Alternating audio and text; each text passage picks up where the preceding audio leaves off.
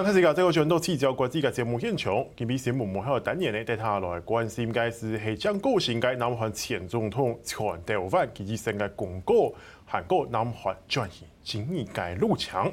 今日请到嘅系地韩文化协会嘅执行长周立熙先生的，来为大家来做解释。老师你好，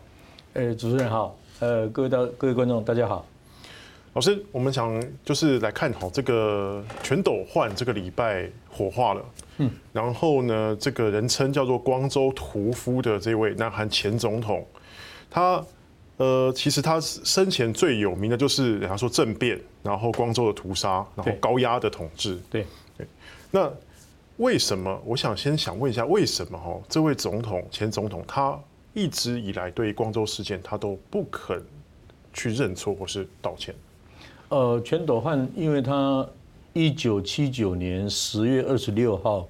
前总统独裁了十八年的全呃朴正熙被他的中央情报部部长刺杀。当时全斗焕以这个国军保安司令哈的身份在做这个刺朴案的调查，然后他就罗织一个罪名啊，当时的陆军总司令兼戒严司令郑升和也涉入刺朴案。所以他就在十二月十二号、十二月十二号发动军事政变，就把郑升和逮捕了。就是双十二政变。对，那郑升和参谋总长、陆军总司令兼戒严司令被逮捕之后，他就掌握了军权嘛。但是他掌握了军权之后，他还没有掌握政权，政权还在文官手里。是，所以他就设计了一个光州事件这样的一个陷阱的。所以他是用类似用引请军入瓮的方方式吗？对。就是说，因为韩国有那个地域仇恨嘛，啊，庆尚南北道以前的新罗跟全罗南北道以前的百济这两个地方是世仇，几千年的世仇，然后全斗焕就设计了一个陷阱哈，在光州，然后再让光州人去跳，那把光州人激怒了，光州人就起来反抗，啊，然后呢，他就有借镇压的借口了，所以五月十七号晚上十点，一九八零年。呃，他宣布全国戒严，啊，戒严之后，光州人就就抗争了嘛，啊，而且还把全呃光州人最支持的金大中逮捕了。那逮捕了之后，光州人当然没办法忍受，所以就就起来抗争，是啊。那全台湾就有借口镇压了嘛，啊，那五月十八号开始，呃，国立全南大学的大学生跟这个戒严军就对峙了，然后后来他们上街。五月十八、十九、二十，二十号在光州火车站前面啊，光州人当时只是和平的集会游行。那五月二十，光州火车站前面有两个人被打死了，有一个是聋子，他听不到戒严军讲什么啊，就就被被杀了。后来光州人就很愤怒啊，去抢那个军事基地的那个军火库、军火库的武器啊，步枪、卡宾枪、这个机关枪。啊，还包括吉普车，啊，还有卡车，还有炸药，啊，都是抢，来组成市民军啊，来跟那个戒严军对抗。这不是让全斗焕更有借口可以对镇压？所以光州事件其实跟台湾的美丽岛一样，有点有点像，就是未暴先镇，然后镇而后暴啊。光州人还没有还没有暴动，他就先镇压嘛，两个人就被杀死。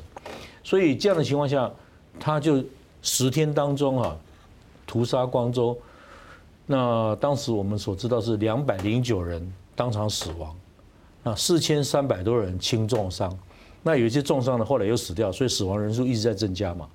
好，他就用这个光州事件来震撼全韩国，啊，那他进一步夺权，啊，然后自己兼任这个中央情报部部长，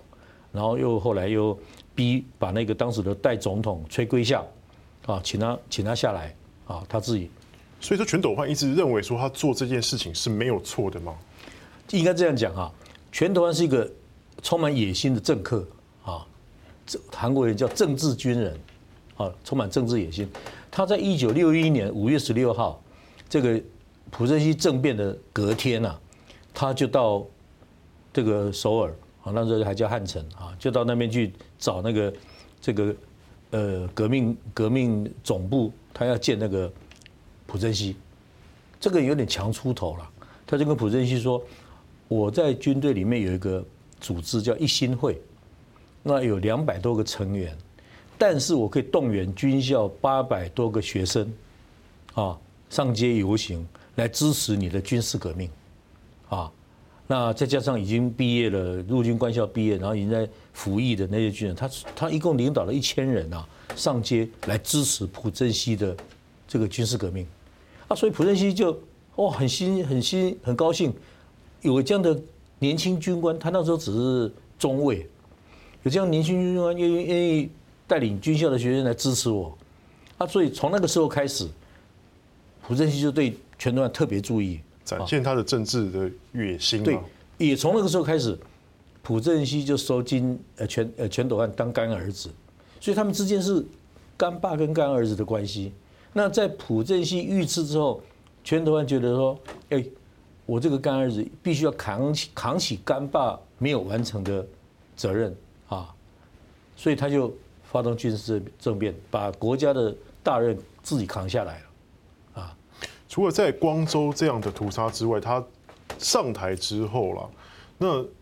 整个南韩的气氛到底是怎么样？老师，那我们知道说，你刚好那段时间全斗焕统治时间，您就在南韩驻点，你那时候的感受、亲身感受是怎么样？我应该这样讲啊，我一九八一到八八。啊，前后八年在韩国，所以我是全斗焕政权从头到尾啊 的的直接的见证人。是，当然我也是受害人。我说，你是受害者？对，怎么讲呢？呃，一九八一我是以留学生的身份，因为我拿到报社的奖学金啊，到韩国延世大学去留学。然后当时因为拿了报社奖学金，我还是必须要写重大新闻，还是要写稿嘛。记不记得八二年的？十月，吴荣根投奔自由，那个新闻这么大的新闻，我我我不能不写啊。然后学生记者，我当时是学生记者啊，然后就被他们的安全单位盯上了。对，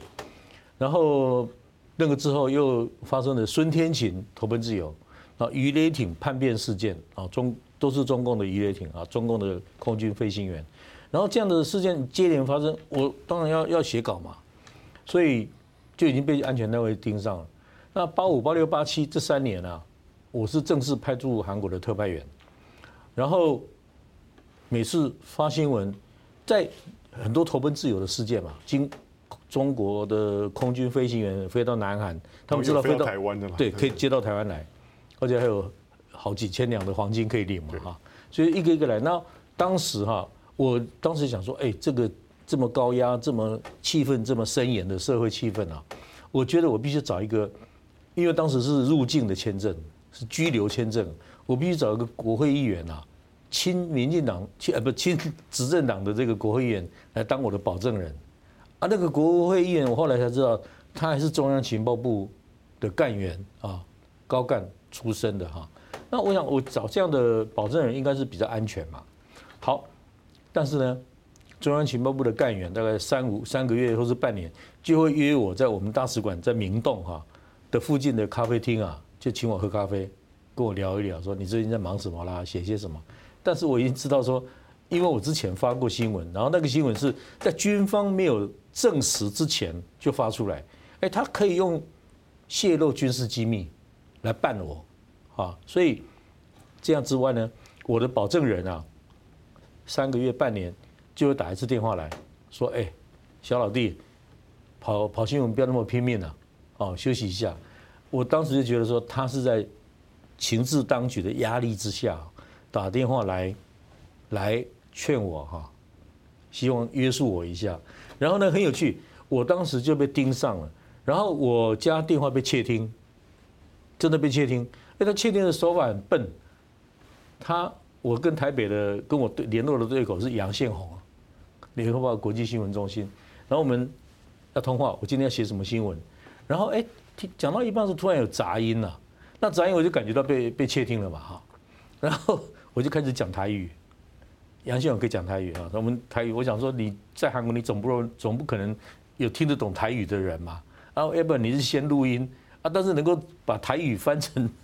翻成国语没有人啊，只有我以外没有人，所以我就讲台语，哎，讲到一半的时候。不只是杂音而已啊！哎，你电话筒那一边有两个人在对话，他就故意让你知道我正在窃听你，然后让你知道自我收敛。好，我我家里电话被窃听，我被情报部的干员跟监，哎，他还拿拿着 walkie talkie 哈，哎，他出门了，然后我就开着车到大使馆去停车嘛哈，哎，他到了，那个声音都让我听得到的状况，我后来才知道我被列入驱逐出境的黑名单。那我们当时驻韩国大使大使馆的这个新闻参事啊，他又据理力争啊，有邦交的国家互相驱逐出境记者或者外交官，那是很严重的事情。所以我们的新闻参事也很有 guts，他就跟韩韩方说，如果你把这个朱某人把他驱逐的话，我同样对付你在台北的韩国记者。所以这样子的话，我就只上了黑名单，但是没有他们没有实际执行。哦，是这样子哦。透过你的描述，似乎可以感觉到当年这种其实跟台湾有点像的这种威权的，尤其集权的控制之下的台湾。当然，就说有人说全斗焕，其实在他的时期是他时期下，韩国经济也是大好，有很多呃很正面的事情，比如说跟中国恢复往来，跟北韩恢复往来，然后呢，甚至还申奥成功，感觉好像也是一个大好时代啊。其实哈，坦白讲，因为这个他他政变是一九七九年十二月十二啊，呃，离现在已经四十二年，那很多年轻世代没有像我经历过那一段时间哈。其实你全斗焕很自豪一件事情，说他经济发展得很好，但是坦白讲没有错，他用了一些经济官员哈，经济阁僚哈，他们叫西江学派哈，有一位经济企划院院长，等于我们的经建会啊的兼副总理。南德佑啊，然后他他带领了一批，他们叫西江大学，有个西江学派的经济学家啊，来来操弄他操作他的经济啊。但是也不能否认，就是说，一九八五年有一个广场协定，五大工业先进国在纽约的广场饭店签署了一个广场协定。那这个协定是要让美元贬值